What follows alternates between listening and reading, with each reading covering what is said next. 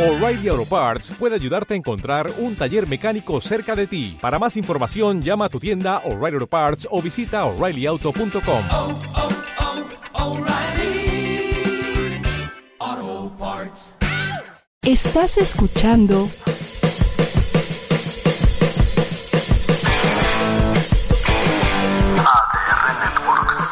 Seguimos activando tus sentidos. ¿Cómo están? Muy, pero muy buenas tardes. Esto es Sexo en Punto. Soy Irene Moreno y hoy la pregunta del millón. ¿Para ti el tamaño no importa? Bueno, esta es la pregunta clásica que se hace cuando hablamos de sexualidad, cuando hablamos de coito, cuando hablamos de relaciones gays o, o bien heterosexuales en donde la participación del pene sea importante. Y hoy vamos a platicar con un gran experto, querido amigo y pues reconocido cirujano plástico, que ha dedicado gran parte de su estudio y trayectoria a ayudar a esos hombres que sienten que lo tienen chiquito. Y que bueno, hay maneras hoy afortunadamente y gracias a la ciencia y a la tecnología para poder darles una ayudadita. Así que hoy el programa se va a poner muy bueno, por supuesto, se vale que pregunten todo lo que quieran saber sobre este gran tema. De- desde mi perspectiva como sexóloga, pienso que el pene no tiene realmente, no debería de tener un papel tan protagónico dentro del erotismo de la pareja. Sin embargo, entiendo que también culturalmente, eh, a través del pene, el hombre siente su identidad masculina, eh, hay también, ¿no? Como muchas ideas alrededor de que tiene que funcionar bien y que tiene que tener cierto tamaño y que si esto le brinda seguridad a un hombre a la hora de establecer relaciones sexuales, relaciones íntimas con su pareja, bueno, pues todo, todo se vale y qué bueno que haya maneras de ayudarlos. Así que bueno, quédense con nosotros. Gracias a Jesús Juárez allá en los controles de ADR Networks, activando tus sentidos. Yo soy Irene Moreno, sabes que estoy aquí todos los lunes, miércoles y viernes. Estamos transmitiendo a través de todas las plataformas habidas y por haber. Instagram, Twitter, Facebook y por supuesto YouTube y la invitación a que compartas este programa. Si sabes que para alguien este es un tema inquietante, para muchas mujeres también lo es, bueno, pues adelante y comparte este programa y sabes que a partir de mañana lo puedes escuchar en Spotify. Y bueno, eh, me da muchísimo gusto ya sin más preámbulos saludar a Miguel Ángel Guevara, doctor cirujano plástico certificado, con muchísimos followers, estaba viéndote en tu Instagram, porque bueno, subes también mucha información, fotografías y estás constantemente en contacto con tu público y esto también es muy importante porque es también un deber del médico dar información. Así que bienvenido Miguel Ángel, gracias por estar Gracias. esta, esta tarde. Bien, pues un tema que yo creo que se ha vuelto cada vez más común. Siempre ha sido necesario, sin embargo, la falta de información a través de los años ha sido brutal. eh, y luego tienes la, no nada más la falta de información, sino la misinformación, donde tienes cosas erróneas, como eh, ejemplo de pacientes que se están inyectando sustancias que ponen en peligro no nada más su pene, sino su vida. Eh, es, es una cirugía que ha hecho a mucha gente muy feliz y un problema que tenemos muy grande como sociedad. No nada más es eh, propio de la gente grande ni, ni de los niños, es, es todas las edades. Y desgraciadamente es un componente no también del pene, sino de todas las estructuras alrededor del pene que hacen que exista una patología muy frecuente en nuestro pueblo mexicano que se llama síndrome de pene enterrado. Entonces, no nada más es para el que nació con un pene pequeño, ni, ni no es para la persona que, quiere un poquito más, también es para aquellos pacientes que tuvieron alguna fractura. Eh, yo, yo sé que tú conoces mucho este tema y eh, subestimamos el número de pacientes que tienen fractura de pene. Muchas veces, pues como el COVID, ni se dan cuenta que están fracturados hasta que empiezan a ver ciertas desviaciones en el estado de erección. Entonces, es un tema súper vasto que afecta absolutamente no nada más a, a todos los hombres, sino también a todas las mujeres, porque ustedes son la parte receptora y muchas veces eh, por miedo no comentan absolutamente nada y no son complacidas como deben. Entonces creo que así como la mujer puede embellecer su cuerpo, también el hombre tiene derecho a. Claro, para las mujeres es algo muy frecuente y bueno, pues está ahí a la orden del día el aumento de busto, el aumento de nalgas, el hacerte más chiquita la cintura, en fin, como eh, eh, poder también sentirte mucho más segura, ¿no? Frente a tu pareja y frente a tu espejo para eh, al- el momento de la seducción y de la intimidad Para los hombres, por supuesto que el tamaño es algo importante, pero vamos a empezar por que tú me describas algunas cosas que me parecen fundamentales, mi querido doctor. En México, ¿cuál es la medida promedio del pene y en qué momento ya deja de crecer? Ok. La medida del pene siempre se va a medir sobre un estado flácido. Nunca la vas a poder estandarizar sobre un estado erecto por varias razones. Primera, porque debes de hacer una norma y la norma que debes de estandarizar. Si no estandarizas, vas a tener lo que llamamos en la medicina sesgo un error, una capacidad de error. Entonces, todas las medidas que te voy a decir finalmente son estado flácido, aunque la cirugía también impacta sobre el estado de erección. Entonces, el pene promedio mexicano puede ser muy variable dependiendo de la publicación. La el único país que ha logrado estandarizar en, en un metaanálisis, un estudio grande mundial, ha sido directamente en Inglaterra. Nosotros puedo decir que estamos en un promedio entre 8.1, 8.55, para que no, no digan que le he hecho tierra a los mexicanos, porque Creo que estamos abajo de eso, mi consulta me lo dice, y esto es en estado flácido en cuanto a largo. Y en cuanto a circunferencia, estamos un poquito abajo, como un punto 2.3 eh, promedio. Sin embargo, le repito, dependiendo también el estado, no es lo mismo que te vayas a Yucatán, a que estés en Chihuahua o estés en Sonora porque tienes mayor dimensión, mayor tamaño de mexicano, ¿no? Con, genes ya mezclados con los norteamericanos. Entonces es muy variable, Irene. Te puedo decir que puede ir desde tan chiquito promedio mexicano, desde yo en mi consulta he visto de 5.5 a 8, no más de eso. Ok, y entonces diríamos que esa es la norma, el estándar más o menos en nuestro país para que no se nos angustien. La erección, más o menos, ¿cuánto hace que crezca el pene eh, que estaba en estado flácido? Bien, aquí lo que yo les comento es que eh, vamos a tener un crecimiento mínimo y un crecimiento máximo. Yo considero que esto no está descrito dentro de la medicina, tal vez contigo como sexóloga sí, pero muchas veces bromeamos, por ejemplo, con un pene que llamamos rinconero, ¿no? Y esto, esto es una clasificación, pues, de calle, cuando sí, para mí existen dos tipos de pene. Hay penes que son pequeños en estado flácido, que tienen una máxima ganancia y que tienen una, un tamaño respetable, pero después del coito, en el periodo de resolución, cuando tienen el orgasmo, ese pene que medía en, en erección 15 centímetros se vuelve de 5, de cuatro, o le da frío, entonces se vuelve de tres. Y ahí el paciente se siente inseguro y se tiene que poner su ropa interior o taparse. Luego tenemos los penes que son habitualmente más largos, no son tan cortos y que a través de la erección tienen un crecimiento más limitado. yo, yo, te puedo decir que para mí hay esta clasificación y la tercera, que es el síndrome de pene enterrado, que pues realmente está enterrado y solo se desentierra. Entonces, yo no te podría comentar que te puedo decir con, con, seguridad que el largo lo podemos estandarizar dentro de un estudio. Porque también importante, yo siempre les digo a mis pacientes, si tú ves una liga y la ves en el piso, sabes que es una liga y sabes que tiene una capacidad de estirarse, pero no sabes hasta dónde, hasta cuándo, hasta que la manipulas la liga. Es lo mismo la cirugía. Dentro de tu pene tú vas a tener tres cilindros, vas a tener como si fuera un cohete de la NASA. Vas a tener dos, que es el cuerpo cavernosos, que son los que se llenan de sangre durante la erección, y vas a tener otro que tiene la uretra, que es el cuerpo esponjoso. El, la consistencia de estos dos misiles es fibrocartilaginosa, entonces eh, con ciertas eh, flexibilidades, pero es una liga, que finalmente no sabemos qué tan grande o qué tan corta va a ser. Entonces, contestando la pregunta, no te puedo decir que hay un estándar, sí te puedo decir que en gruesos hay un promedio.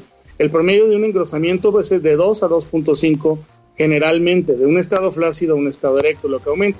En, la, en los hombres sí podemos estandarizar más el grueso, pero en largo no, no se puede. Bien, que esto es bueno, lo que pues para muchos hombres es tan importante. Te preguntaba yo la edad en que el pene deja de crecer y junto con esto, estas características son hereditarias. Eh, digamos que esto generalmente padres e hijos se parecerán en esto o, o qué, qué determina el tamaño hay dos cosas que en toda la genética, en todo lo que es eh, el crecimiento, eh, se exponen. La parte genética, que sí, por supuesto, siempre va a tener algún comportamiento, y luego viene una parte eh, ambiente, una parte que no se hereda, que es la que tú desarrollas en tu vida. Ejemplo, si es factible que tú le heredes, si tú tienes un micropene, un micropene a tu hijo, sí, si hay un componente hereditario, porque finalmente cuando tienes hijos hay un entrecruzamiento de la genética tanto de la mamá y del papá, entonces ese niño va a recibir cierto porcentaje de ese 100% de, de mamá y papá.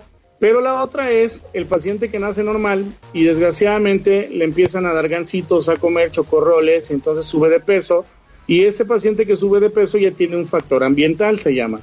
Entonces la alimentación y la obesidad va de la mano junto con un pene pequeño. Y esto Wow. ya es una correlación real. Eh, está dentro de, si nos ponemos a hablar de, ya olvídate de, de penoplastía, simplemente de pediatría o neonatología. Se sabe que hay unos foquitos que se se apagan en el primer año de vida de cualquier niño o niña. En este caso los niños, si el niño es un niño gordo en su primer año, aunque los ven bien cachetones y son lactados y son sanos, si tú crees que esto es sano para tu bebé, deberías de preguntarle a un experto. Posiblemente sea un niño obeso y le estás despertando genes de obesidad que se van a presentar más adelante en un niño que tiene 8 o 9 años y después en la adolescencia. Entonces lo que pasa es que, te voy a platicar, el paciente que tiene obesidad o que tiene mucha grasa, el ciclo del estrógeno se completa dentro de la grasa. Entonces te voy a poner un ejemplo. Los hombres siempre van a tener, se supone, más testosterona que estrógeno. Siempre. Ujú, La Sí, mujer va a ser al revés. sí, Pero si tú tienes un hombre que está con estrógeno, perdón, testosterona acá y estrógeno acá abajo, este es un hombre normal. Pero un hombre gordo va a tener más estrógeno, nunca lo va a superar más que alguien que esté a lo mejor haciendo eh, conversión de sexos, género, pero finalmente va a estar abajo.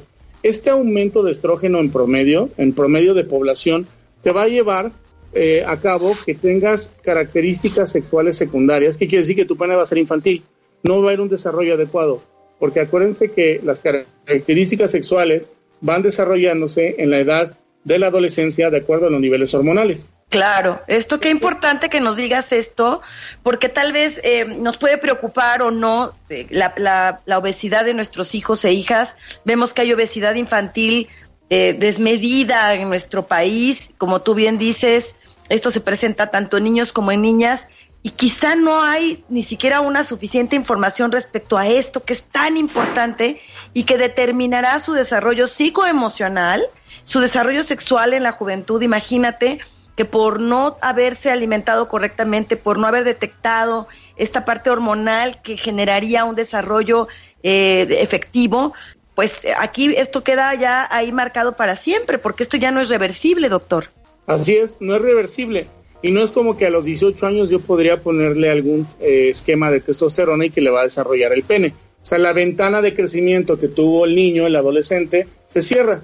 Y entonces tenemos estos pacientes que vienen a buscarme la consulta que tienen un micropene, tienen un síndrome de pene enterrado, tienen una disfunción de pene y que finalmente se vuelven diabéticos, Irene.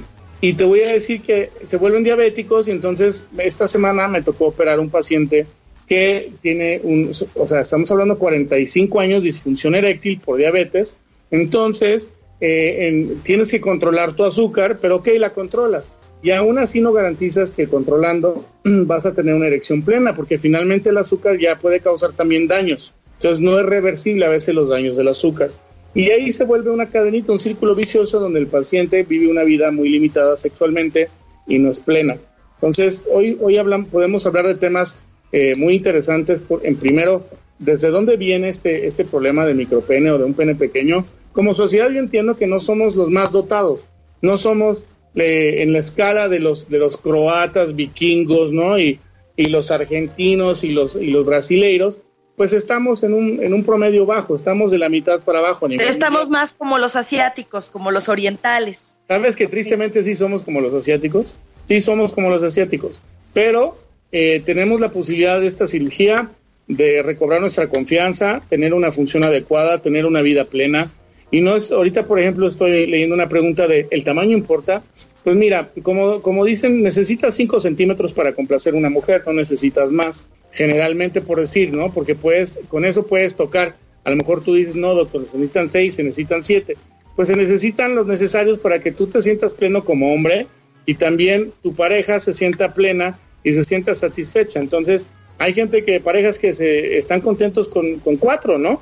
Eh, sin embargo, recuerden que la, intimidad, pues no nada más es penetración, es, es un preámbulo y aquí es donde Irene es una maestra y es todo una, una ciencia, porque la penetración para mí debe ser una culminación, pero también es importante que se sientan seguros, que vean un tamaño adecuado, que llenen el pantalón, que no se estén eh, desvistiendo eh, a escondidas, que no apaguen la luz, que sean visuales, que utilicen todos sus sentidos, Sí. Entonces, no es... Sí, doctor, lo que dices es súper cierto, porque todo lo demás sí lo podemos trabajar a nivel psicológico, a nivel sexológico, pero eh, sabemos que de todas maneras esto va a implicar para muchos hombres el cierre de muchas posibilidades a nivel afectivo, erótico e incluso profesional, ¿no? Por ejemplo, un hombre que se dedique al deporte. Entonces, imagínate que tiene que estar en el gimnasio, en los eh, bañadores, etcétera, cambiándose el traje de baño, cambia. Y todo esto, al sentirse inhibido, hay hombres que incluso desertan de la posibilidad de ir al club, de desarrollarse eh, académicamente, por eh, si se tratara de un tema ya de deporte a nivel profesional, por el hecho de tener un pene pequeño y sentirse muy acomplejados, por el bullying que desafortunadamente muchos compañeros desarrollan, e incluso por la ignorancia de algunas compañeras sexuales que pueden decir, ay no, a mí la verdad, si lo tienes así de chiquito, no lo quiero, porque esto sí existe, porque decimos que este es un tema que solo le importa al hombre y no es verdad. Y tú lo ves también en tu consultorio, yo lo veo en el mío, que mujeres que me dicen, a mí sí me importa, y sabes que él lo tiene demasiado pequeño y yo no me siento cómoda con esto.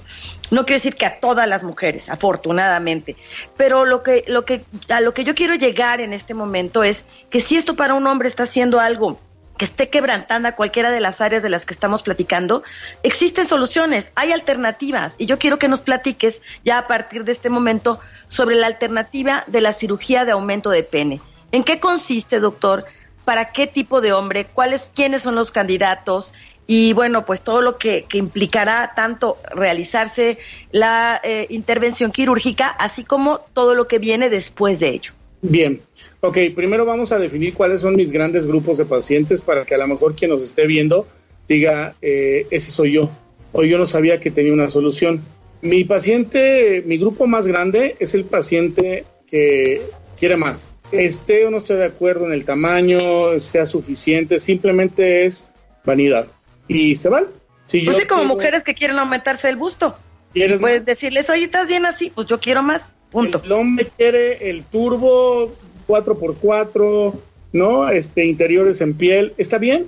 ¿Lo quieres? Eh, sin embargo, hay que marcar límites porque finalmente, como le digo a unos pacientes, cuidado por lo que me pides porque te lo puedo cumplir. Y entonces ya nadie va a querer contigo. Entonces las dimensiones son- tienen que ser proporcionales, aunque por muy elástica que sea la vagina, a una, a- porque tiene que ser placentero. No tiene Claro. que ser una tortura para la mujer o para el hombre. Entonces, ese es el primer grupo.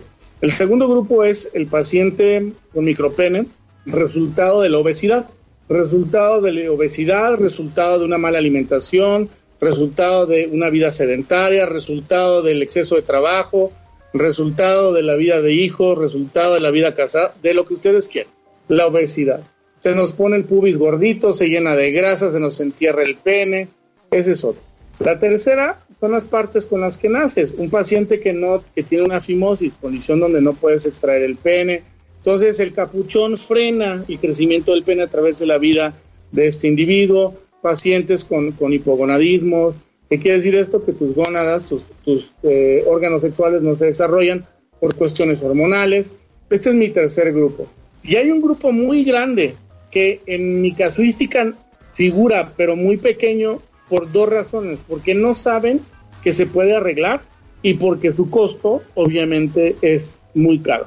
Es los pacientes que son diabéticos y los pacientes de cáncer de próstata, que tienen un problema de defunción, que no tienen las, las erecciones adecuadas, ni, ni en calidad, ni en cantidad, ni en dureza, firmeza, ni nada, y que desgraciadamente se, mentalmente quieren expresar su sexualidad, tienen líbido, tienen antojo, tienen deseo, pero su órgano no les está respondiendo.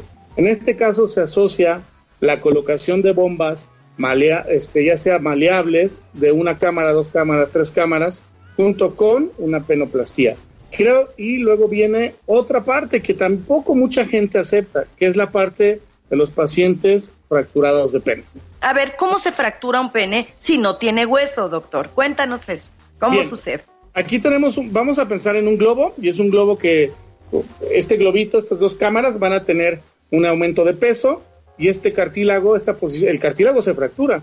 Entonces, parte de la composición cartilagin de, de los cuerpos es un cartílago. A la hora que tú haces el doblez, hay una, una inflamación y esta inflamación van muchos, muchas células y muchos trabajadores a reparar. Esta reparación es la que te causa una curva. De inicio vas a tener un hematoma, dolor, extravasación de sangre. Recuerden que la erección es sangre dentro de los, los dos cilindros. Pues tal vez hiciste un hoyo. En ese cilindro se salió la sangre, te dolió, ya no pudiste continuar, a lo mejor sí te diste cuenta, a lo mejor no. Y posteriormente va a haber un proceso cicatrizal, donde va a haber una desviación donde se hizo la fractura. Entonces ya vas a tener consecuentemente una, una erección chueca, donde vas a tener ángulos. A un lado, al otro, atrás, hacia adelante. Ajá. Y ya existe una clasificación mundial, dependiendo de los grados y el grado de rotación, y ya existen técnicas avanzadas para hacer una corrección. Pero lo malo es que lo que deben tener el paciente es que paciente con fractura de pene hace cicatriz, la cicatriz es una retracción, por, lo, por ende, es un acortamiento de pene. Entonces, dices tú, oye, pero si yo me lo fracturé, doctor, entonces ahora cuando yo eh, hago mi vaivén y mi cadera la, la, la, se llama, en inglés dicen thrust, cuando yo hago un thrust hacia atrás, un vaivén hacia atrás, se me sale el pene de mi esposa, entonces es una lata, doctor, porque tengo que estar buscando cómo entrar al introito vaginal cada vez que me hago para atrás. ¿Qué me pasó? ¿Y qué crees? Lo que tuviste es una fractura, una retracción, y entonces ya te necesitas de qué? Pues necesitas una penoplastía y a lo mejor una corrección. Entonces, esas son mis categorías, pero al final te dejé esas dos categorías que te digo algo, Irene, es un porcentaje enorme de pacientes que tenemos en México y en el mundo, pero que nadie los atiende, nadie los opera, nadie sabe dónde ir. Y, con, y, y- y no es que me meta con mar- marcas, pero ahora sí que Boston Medical no te va a solucionar. Es que este, es que sí, gracias por decirlo, porque hay mucho engaño y, Es una tomada de pelo eso. Entonces, y es, es- son momentos bochornosos, dolorosos, costosos que no solucionan el problema. Luego- y luego te voy a platicar algo, no es que esté, no es campaña contra ellos, no sé ni quién es el dueño ni nada, pero luego les mandan eh, para agrandamiento y función, o les mandan jeringas, inyecciones. Entonces imagínate la entrada de una aguja de alguien que no está acostumbrado a inyectarse y que nada más está desgarrando el cuerpo cavernoso mil veces. Entonces va a ser otra cicatriz y va a haber Claro, otra. claro. Entonces, tengo pacientes que me llegan que llevan dos años con Boston Medical picándose el pene no sé cuántas veces para tener actividad sexual. ¿Y qué crees con el, o sea, con un pene acortado lleno de llagas? claro, claro. Entonces, algo muy importante que tenemos que saber es que el pene también se puede acortar por diferentes situaciones a lo largo de la vida, ¿no? Entonces, eh, considerar que la salud del la salud peneana es algo de lo que nadie nos habla porque se considera bochornoso, inadecuado, pues es algo que tendremos que incorporar a la vida y a la educación de los niños y de los jóvenes que entiendan que hay cosas que ponen en riesgo y que efectivamente eh, el día de hoy sabemos que aunque tienen solución, pues son soluciones eventualmente costosas y más vale prevenir que lamentar. Ojo papás con niños obesos, por favor, atiendan esto porque es un problema que eh, en, un momento de su vida va a ser algo que va a repercutir en, en este orden, en el orden amoroso, afectivo y erótico. A ver, ¿qué es lo que tienes ahí, doctor? ¿Qué nos estás mostrando? Voy a, voy a mostrar, muy rápido vamos a repasar de lo que, lo que hacemos en la cirugía. Nosotros vamos a hacer una incisión en el pubis, que es una incisión en forma de V. A la Ajá. hora de hacer eso, nosotros vamos a encontrar lo que es grasa, la grasa subcutánea, y este es el tema donde viene el síndrome de pene enterrado. Síndrome de pene enterrado son tres componentes, exceso de grasa, exceso de piel, cuelga la piel con el envejecimiento o con el exceso de estrógeno, y este compartimento graso que se llama suprapúbico se aumenta en grosor. Entonces, nosotros tenemos eh, que entrar a este compartimento graso y lo primero que vamos a encontrar es un ligamento que se llama ligamento infundibular, que es un ligamento superficial que mucha gente en la literatura dice que no existe. Cuando ya hago ese corte, voy a hacer una liberación como de un centímetro aproximadamente y luego encuentro un ligamento que está pegado el, el hueso del pubis a lo que es la porción interna del pene. Ese se llama ligamento suspensorio. El ligamento suspensorio no funciona para sostener el pene, el anclaje del pene es el bulbo, el bulbo viene acá atrás. Entonces Ujú. mucha gente cree que, el- que se va a caer el pene cuando yo corto, no, directamente no, es así. La clave de esto no nada más es cortar, esto es lo que hacen muchos. Hoy, ahorita se, me tardé un poquito en conectarme contigo, Irene, porque estaba teniendo pacientes en Guadalajara en forma virtual. Y él es, esa es la ciudad cumbre de todos los charlatanes y de todos los malos cirujanos que me envían todo lo complicado a México. No me digas. El uno es que si tú cortas y cierras, ¿qué pasa? Pues se va a volver a cicatrizar y se va a cicatrizar de nuevo y va a volver a pegarse el pene. Se va a Entonces, contraer de nuevo. Ajá.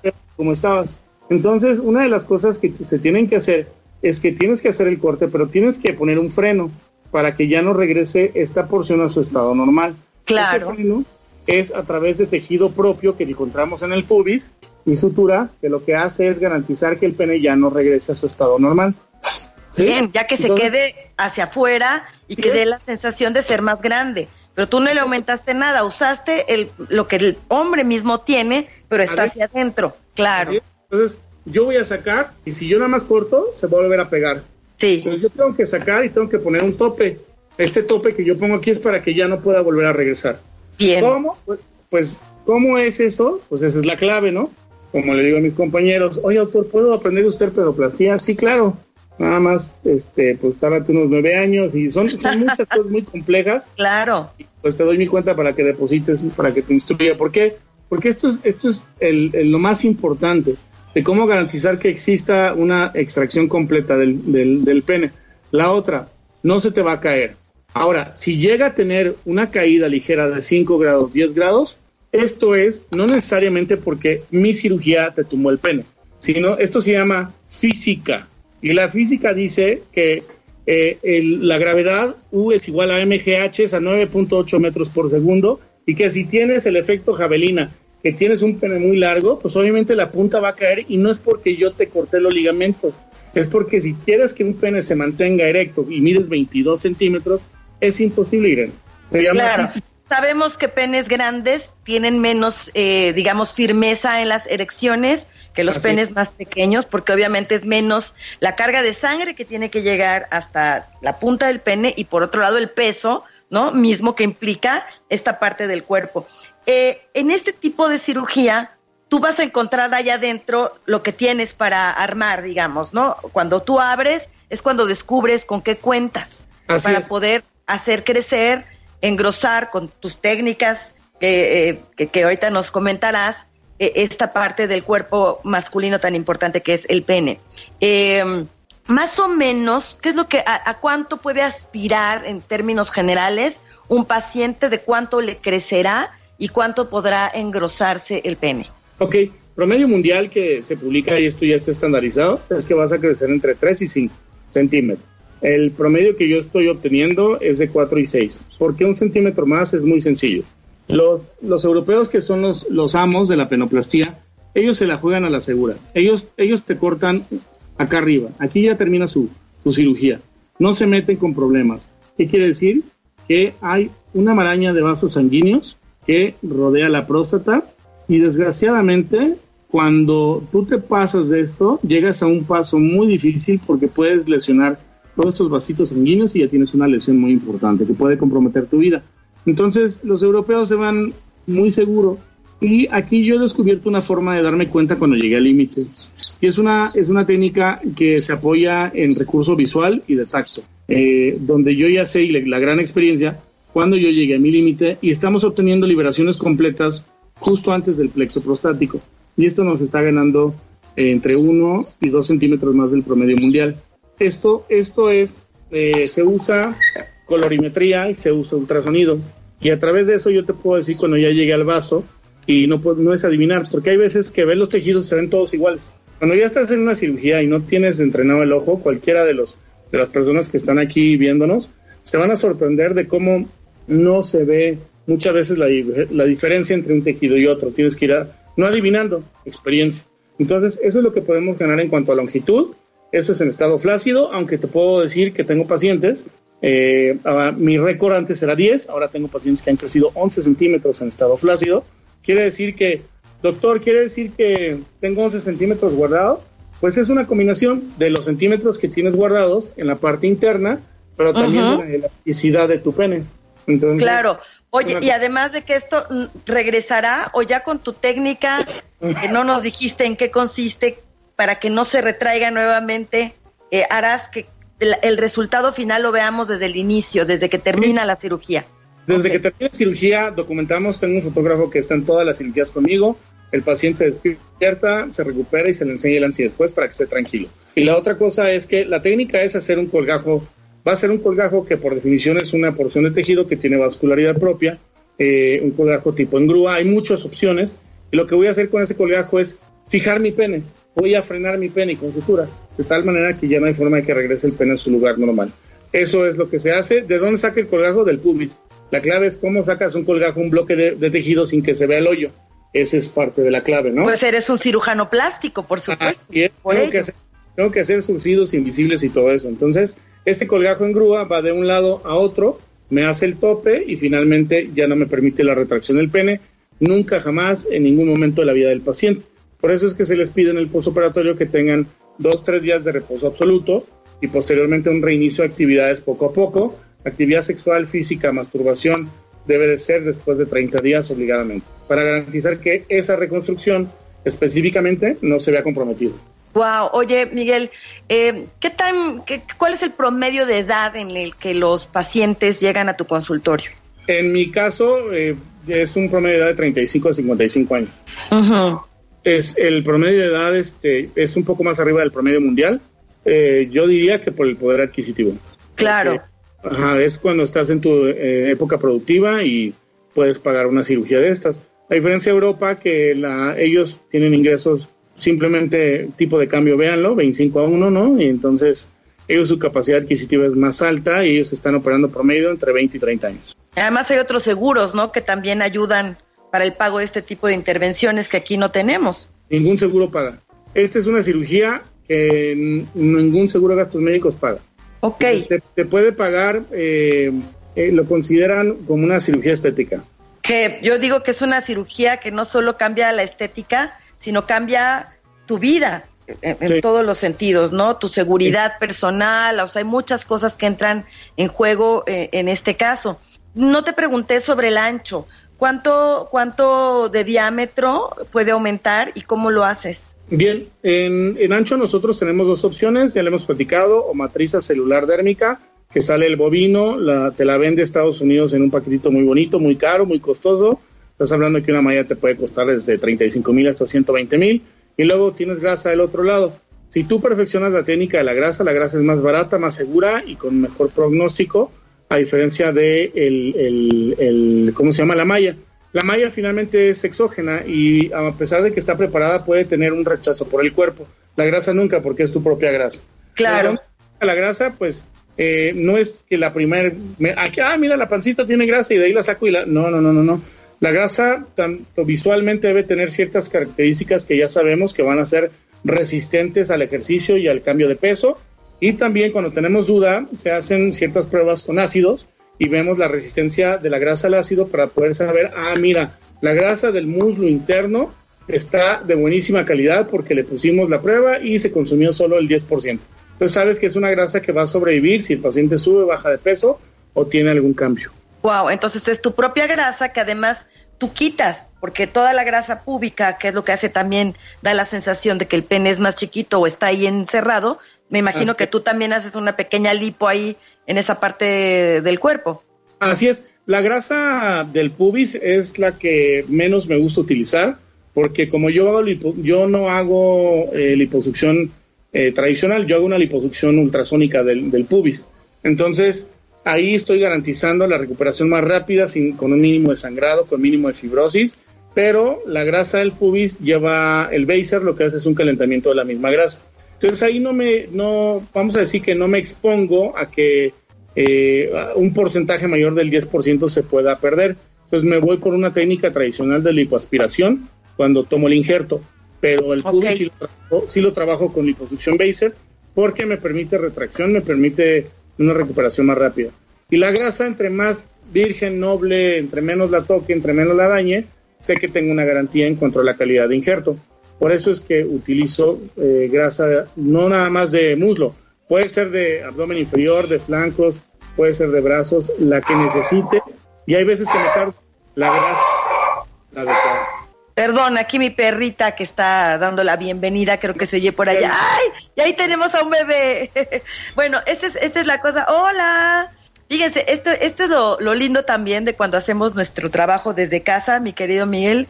Pues finalmente estamos con nuestra familia, estamos en la vida cotidiana y esto ha cambiado, ¿no? Porque cuando estábamos en los estudios de televisión, de radio, pues eh, este- teníamos como esta aura, no así casi casi de no humano el que sale en la tele. Y hoy por hoy pues nos damos cuenta de que toda la gente, los políticos, los eh, eh, médicos, los especialistas, las estrellas de cine y de televisión, pues somos todos personas comunes y corrientes con vidas personales y esto también nos ha hecho vernos de una manera diferente unos a otros cuando desde casa estamos haciendo transmisiones y tú desde casa estás dando también consultas. ¿Cómo lo haces? Sí, eh, pues creo que los es, mucho más cómodos. De, hecho, yo la mayoría de los pacientes antes de la pandemia, el 70% eh, no tenían el contacto físico presencial conmigo. Entonces, es a lo que estoy acostumbrado ya. Para mí nada más fue como, ah, llegó COVID. Pero en sí, eh, nosotros siempre hemos dado consulta virtual.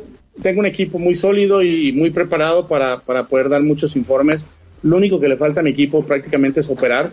Pero ellos... Oye, la- eso sí lo haces presencial, ¿verdad, doctor? Todavía Eso- no. Todavía no, no, no operas virtualmente. WhatsApp, pero no he podido, ¿eh? No he podido. Todavía no, no encuentro el sistema. No soy como un como, como una computadora avanzada, pero sí veo a los pacientes, si aunque sea virtual, los veo un día antes de la cirugía, porque siempre es importante tener ese contacto físico y se ve después de la cirugía y se ve en sus revisiones. Pero muchas veces si vienes, o sea, es como un paciente que viene de Singapur o un paciente que viene de Portugal o de donde venga y, viene a la consulta y eh, pues vengo en seis meses para la cirugía o vengo y opéreme mañana. Afortunadamente siempre tenemos mucho trabajo, entonces es muy difícil que yo pueda programar a alguien de un día para otro. Bien, doctor, yo- ahorita con este COVID y todo esto, me imagino que también hay restricciones en, en este sentido. Antes de que entráramos al aire, me estabas platicando que tú estás tomando medidas muy, muy drásticas de sanitización y una serie de cosas para garantizar la integridad de tus pacientes. Sí, desde nosotros, desde el número de personas que pueden acudir presencialmente hasta el tipo de pacientes que están acudiendo, ahí la desinfección propia de las instalaciones eh, no nada más es cloro, sino se tiene que hacer ya un poco más avanzado con leofilizados, con luz ultravioleta para garantizar efectivamente eh, que no va a haber esa contaminación. La vida personal de mis asistentes, de mi gente dentro del núcleo, la responsabilidad compartida que tenemos como grupo, eh, el, el- en sí la desinfección también de un personal de limpieza que está 10 horas, a veces 12 horas, 14 horas, todo el santo día desinfectando. Eh, estamos haciendo una técnica de sombra donde, o sea, donde tú entras, yo me tengo que acordar si te lavaste las manos, si tocaste la manija, si te sentaste, dónde sentaste, traías mochila, no traías mochila, qué tocaste, dónde estuviste para entre cada paciente hacer desinfección, no, o sea, general, pero pues también hay, gente que viene a la consulta, entonces necesito garantizar que todo se va a proteger al 100% y este, nosotros mismos pues estar aislados para no exponer a los pacientes, el- la forma de intubación, la protección, las caretas, los cubrebocas, o sea, es, es una infinidad de cosas. Las pruebas de COVID, no estamos operando a ningún paciente que no tenga un COVID reciente por PCR. Si tu eh, prueba es más de cinco días, es inválida. De hecho, hemos tenido pacientes que nos han cancelado y se han enojado. De, Oye, me hice la prueba COVID hace un mes y ¿por qué me la voy a hacer cinco días antes, días antes de la cirugía? Pues el riesgo sí es para nosotros, pero también es para el paciente, porque Claro. si vas en ventilador y estás con un COVID, aunque sea sintomático, te puedo debilitar de tal manera que a lo mejor nunca te zafo el tubo y te, me- te me quedas ahí conectado a un tubo por una lipo No, no, no. o, o por un- un- una penoplastía. Entonces, es muy, muy importante que el paciente venga así, el historial médico, del- o sea, es, aún así estamos expuestos, ¿no? Aún así tenemos el riesgo. Pero eh, esos son los protocolos que se han hecho, el interrogatorio directo, la preparación del paciente, todo, todo, todo, todo, todo. No sé cómo decirte que esto es algo que se va a ir eh, modificando, pero yo creo que en dos años vamos a, vamos a tener un poco de alivio. Sin embargo, pues la vida sigue para todos y, y la gente quiere sentirse bien. Lo que me he encontrado también es que hay mucha gente que ha tenido bastante tiempo para verse debajo del pantalón, Ajá. espejo y decir, hoy es cuando necesito operarme porque hoy es mi ventana.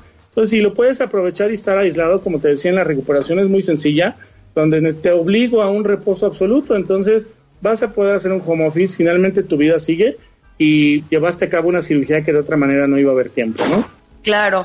¿Qué te dicen las personas, es- estos hombres que se han sometido a la penoplastía y sus parejas cuando ven los resultados? Pues te puedo platicar de, de dos que tengo muy grabadas y eh, un paciente que lo opero en la primera consulta, me dice el marido este, que estaba muy contenta su, su esposa, la esposa entró, me felicitó y tal. Le dimos su seguimiento y al mes regresó y la esposa regresó súper contenta y me quiso regalar un viaje a Disney, eh, me quiso regalar unos boletos de avión y no lo acepté, pero imagínate qué grado le cambié su vida, que la misma esposa dice, pues, ¿por qué no te regalo digo, un paquete a Disney? ¿Cuánto te gusta para cinco personas por muy barato? ¿150 mil, 200 mil pesos de regalo? Pues sí, depende del hotel, pero más o menos, sí, sí, sí. entradas. Tome, doctor, el paquete es para usted. Es una agencia. Y te das cuenta que no hay límites para la felicidad.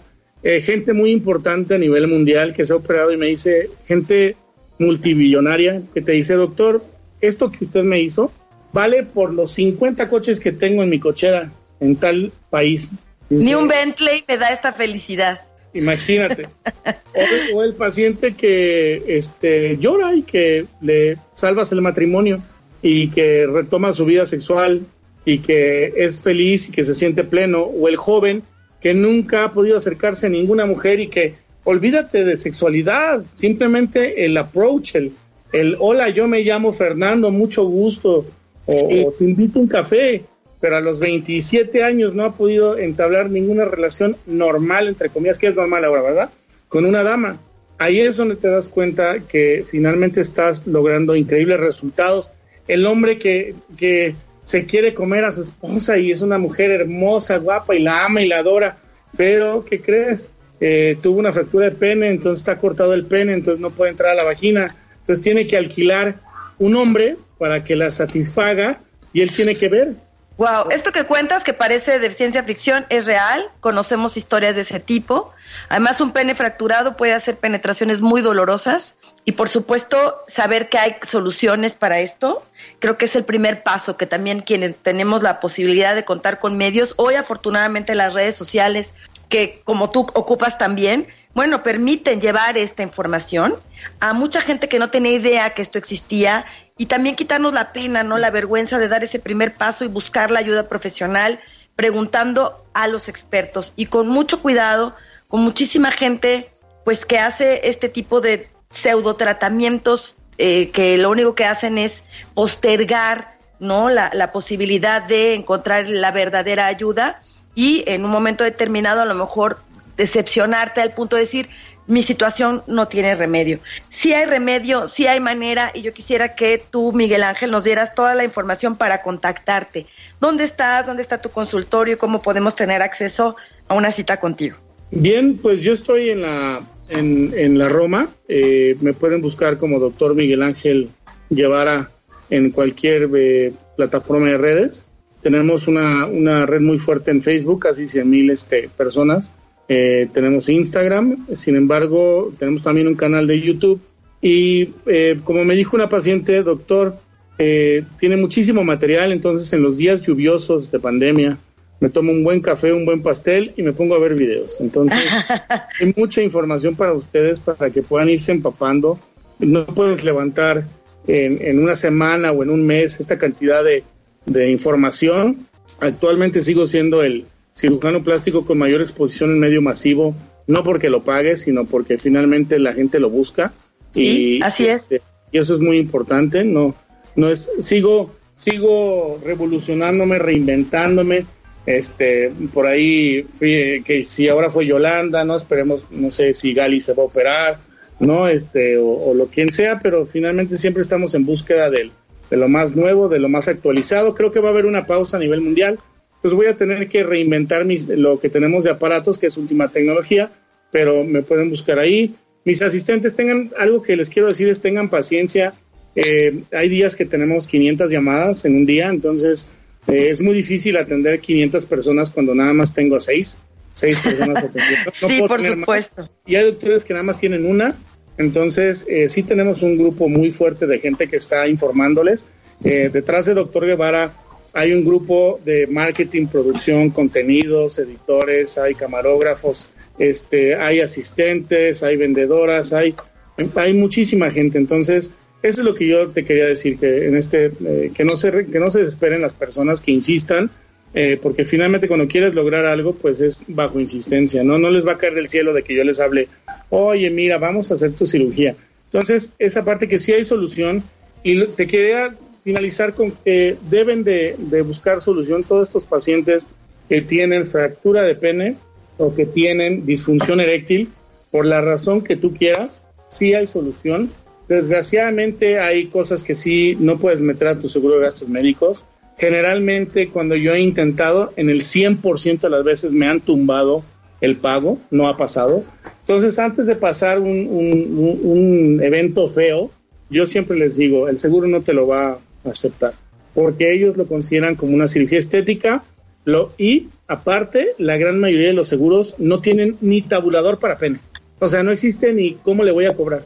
Wow, esto, esto me parece increíble y es algo que tendrá que modificarse, considerar como algo secundario, algo que es tan, tan importante, además vital, porque finalmente, si hablamos incluso a nivel reproductivo, bueno, pues no importa el tamaño, lo sabemos, ahí no tiene nada que ver. Pero bueno, la posibilidad de lanzarte a la aventura, de tener una relación sexual coital, libre, feliz, plena, incluso para un tema reproductivo, bueno, pues tiene relación con todo esto. Eh, Fíjate, a mí, a mí me parece que tiene todo esto que ver con la falta de educación sexual, con el temor que hemos tenido tradicionalmente de abrir el tema de la sexualidad, de hablar de placer sexual, porque esto, cuando hablamos de sexualidad, el enfoque más reproductivo se considera mm, más o menos correcto, pero si entramos en el nivel del tema del placer, de mi autoimagen, del gozo, ¿no? De, de- de- de mi propio cuerpo, pareciera que estamos hablando de algo sucio, malo, pecaminoso en una cultura que ha sido tan restrictiva con todo esto. Y nosotros, bueno, pues somos defensores absolutos de este derecho al placer que tienen los seres humanos y de que si tienes la manera de hacer un cambio que para ti es importante, siempre se vale y siempre vale la pena eh, buscar a los mejores y buscar a los profesionales. Eh, yo no me quiero ir sin antes preguntarte, doctor, después de la cirugía, ¿qué? Porque sabemos que, ok, ya hay un, pos- eh, ya hay un postoperatorio, ya el señor eh, ya cumplió un mes sin actividad sexual, que ni siquiera autoerótica, va a empezar nuevamente su vida, pero ¿qué, qué viene? ¿Qué, otras formas de ayuda a veces? Incluso enfrentarte a un pene que no estabas acostumbrado puede ser, me imagino, hasta para algunos pu- puede ser como, como algo que no saben cómo manejar, porque es como un sujeto nuevo que acaba de llegar a su vida. Lo mismo que pasa con muchas mujeres con el aumento de busto, cuando hay cambios corporales, también puede haber modificaciones incluso en el Sí. estado de ánimo. ¿Qué has enfrentado y qué recomiendas? Pues mira, yo he tenido pacientes de mama de aumento que dicen literal choco con el muro. Choco con, o sea, Sí. choco con la pared, doctor, perdón. Eh, en el caso de pene, eh, sí es un bulto mucho más grande. De inicio todos los pacientes me cam- caminan como pingüinos porque no están acostumbrados a un paquete de tal dimensión. Hay veces que duplicamos, triplicamos el tamaño de pene. Eh, eh, no están acostumbrados a, sentir su pene, entonces ahora tienen un gran paquete que tienen que, que cuidar en el sentido de que van a tener ciertas eh, indicaciones como usar una truza de algodón ligeramente apretada, tipo boxer, que va a mantener el pene eh, contra la pierna sin hacer estrangulación. Va, los puntos son absorbibles, se caen solitos, no hay drenaje, no hay tubitos, no hay mangueras. Los pacientes utilizan una hidrobomba para mantener la extracción de las pequeñas fibras de la orilla, más o menos cinco minutos de lunes a viernes, de seis a ocho meses, empiezan después de un mes. Y un paciente, su reinicio de actividad sexual, siempre les digo que va a ser despacito, va a ser Luis Fonsi style, porque necesitamos que es una zona recién operada, entonces a los 30 días todavía tiene cierta molestia y poco a poco vas a ir aumentando como si tuvieras una lesión de hombro, de, rodilla, etcétera. Y no debes de, exagerar porque en este caso vas a poder romper la estructura de, tu pene, ¿no? Entonces, esas son las recuperaciones prácticamente. Eh, no debes de preocuparte si tienes porque es parte normal de tu recuperación. Entonces, creo que de ahí en fuera los pacientes se olvidan de uno, se olvidan de mí, ya nunca me hablan porque están muy felices. Doctor, pues ha sido un placer poder platicar contigo, Miguel Ángel Guevara. Te esperamos muy pronto de regreso para hablar de otras, de otras eh, cirugías, las femeninas que también las hay, y muchas otras cosas que de este mundo tan maravilloso y además que a mí me, me parece tan transformador como es la cirugía plástica. Te mando un fuerte abrazo. Igualmente, Irene, muchísimas gracias por la invitación. Te quería hacer una pregunta que ya me la contestarás más adelante. ¿Sí? Y es, ahora me doy cuenta en mi práctica privada, en, en mis pacientes, que hay más pacientes, hay más hombres realmente preocupados por su área genital que las mujeres. Tienes toda la razón y más hombres preocupados por replantearse su sexualidad, su erotismo, la manera de vivirla. Y yo hoy estoy llena también de pacientes masculinos y eso a mí me hace muy feliz como sexóloga poder ayudar también a los hombres a reafirmar su masculinidad desde nuevos lugares, no desde los lugares del machismo que pues ha sido un, lo- la cultura que ha predominado durante tanto tiempo. Pero lo podremos platicar en otro momento, doctor. Qué gusto saludarte y espero verte Igual- muy pronto. Nos vemos. Hasta luego, Irene. Gracias. Muchas gracias. Y bueno, pues ya casi nos despedimos y yo lo único que quiero es llevarlos al teatro. Ya llegan, oigan, pues ya, ya, ya estamos aquí en plenas eh, ya fiestas pre eh, y por supuesto lo más importante para nosotros que son nuestros días de muertos. Así que me da mucho gusto que esté Luis Alberto Infante, actor de La Llorona de Cuemanco, que bueno, pues es un espectáculo imperdible durante esta temporada. ¿Cómo estás, Luis Alberto? Luis Alberto, no te escuchamos. Si puedes activar tu micro, porque Ya, no ya te- activado. Ya, estás, ya, ya, Ah, ya. ¿Cómo estás, Luis estas Alberto? tecnologías del hombre blanco que uno todavía no termina de entender. Estoy muy contento de estar aquí con ustedes, de compartir pantalla, compartir micrófonos. Estoy muy agradecido por la invitación. Al contrario, oye, pues este espectáculo tiene ya cuántos años, muchísimos años ahí de presentarse en Cuemanco y es no solo un espectáculo, es toda una experiencia de terror para recordar a nuestros muertos y nuestras tradiciones. Platícanos. Sí, justamente este año es nuestro vigésimo séptimo aniversario de llevar a cabo la, la Llorona de Cuemanco de manera ininterrumpida eh, en la laguna de Tlilac. No, eh, aquí hay, que hacer un paréntesis porque justamente cuando se habla de la Llorona muchas veces eh, tenemos esta idea de- del terror, del miedo, del horror. Lo que nosotros hacemos es más bien contar una versión más bien eh, que va por el lado de lo social y sobre todo por el lado de, lo humano. Es una historia humana que habla de, pesares que, nos ocurren a todos, de situaciones que, que nos han puesto a pensar eh, en más de una ocasión a cada uno de nosotros en, a lo largo de nuestra vida. Entonces, este, es, un, es una invitación justamente a la, a la reflexión, a la introspección y sobre todo a, a valorar lo, lo que es eh, todo este, este, este Día de Muertos, ¿no? Todas estas festividades y sobre todo a la gente que nos rodea.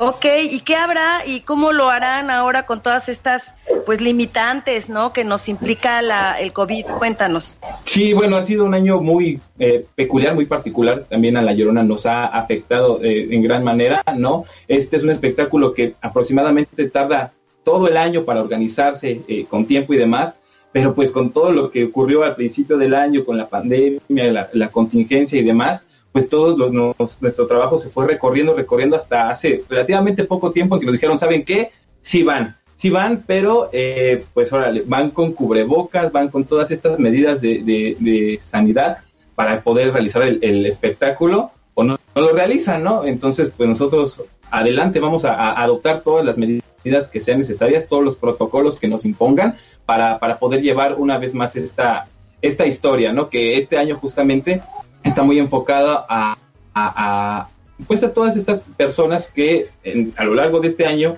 han perdido la, la vida, ¿no? Y, y también a las personas, claro. las Que bueno, que ustedes harán un quedamos. homenaje para ellos. Oye, y, y- y el, el show será lo mismo, ¿no? Llegar, subirte a tu lanchita, recorrer los Exacto. canales, llegar al espacio que, bueno, tienen esa ventaja. Es un espacio Sí. al aire libre. Al aire libre, Supongo que en cada lancha pues solo irán los miembros de una familia, no estarás Eh, es compartiendo con otras personas. Y bueno, ahí al aire libre realmente no tenemos contacto directo con los actores, ni siquiera con Es otras correcto. personas que van también a ver el espectáculo. Eh, ¿Desde Bien. cuándo, cu- cuándo comienzan? ¿En qué horarios? Danos toda esa información antes de que se nos acabe el tiempo, Luis Alberto. Sí, claro que sí. Bueno, vamos a empezar temporada este 9 de octubre, del 9 de octubre al 15 de noviembre, viernes, sábado y domingo. Vamos a tener funciones sencillas, que son a las 8 de la noche, y funciones dobles, eh, que van a empezar a las 7 de la noche y a las 9 y media de la noche. Es importante recalcar esto que acabas de mencionar, es un espacio abierto, al aire libre. Eso no nos quita que tengamos que, pues, también adoptar nuestras medidas de seguridad, ¿no? Nuestro cubrebocas, careta, de ser posible. Las eh, unidades, las trajineras van a estar sanitizadas antes de cada viaje. Va a tener una capacidad de 12 personas, siguiendo los protocolos de la alcaldía, que la alcaldía ha, puesto.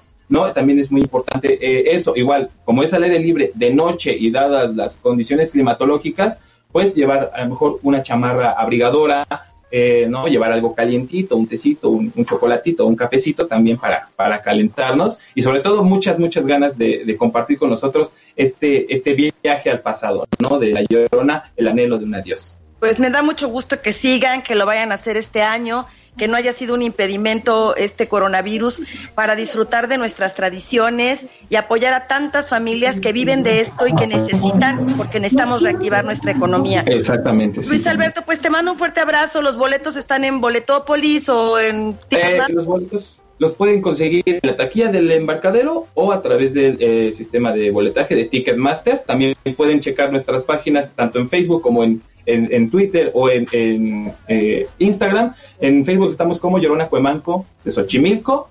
Y en Instagram y Twitter nos pueden encontrar como Llorona Cuemanco. También pueden visitar la página www.layoronaensochimilco.com para ver fechas, para ver horarios, para ver galería de imágenes, para ver todo lo referente a este espectáculo pues yo he tenido la oportunidad de ir varias veces y no sabes cómo anhelo que llegue ya esta temporada para irlos a ver, aplaudirles siempre con novedades y bueno, pues son parte importante de nuestra tradición como mexicanos. Te mando un abrazo, Luis Alberto. Felicidades a todo el equipo. Muchísimas gracias, un saludo a todos y un abrazo también hasta allá respetando la sana distancia, claro. Sí, claro, bueno, nosotros virtualmente. Y bueno, pues vamos, queridos amigos y amigas, arrancamos muy bien la semana, la verdad está padrísimo lo que platicamos con el doctor Miguel Ángel y lo que Luis Alberto nos está invitando para prepararnos ya a celebrar a nuestros muertos. Yo les mando un fuerte abrazo, les recuerdo que el próximo miércoles en punto de las 12 del día me pueden volver a ver aquí en esto que se llama Sexo en Punto, así como todos los lunes, miércoles y viernes por ADR Networks, activando tus sentidos. Me encuentras en mis redes como Irene Sexóloga en Twitter, Irene Moreno Sexóloga en Facebook, Irene Moreno Sex en Instagram. Feliz inicio de semana y hasta la próxima. Felicidades Luis Alberto a ti y a toda la llorona. escuchando. ADR.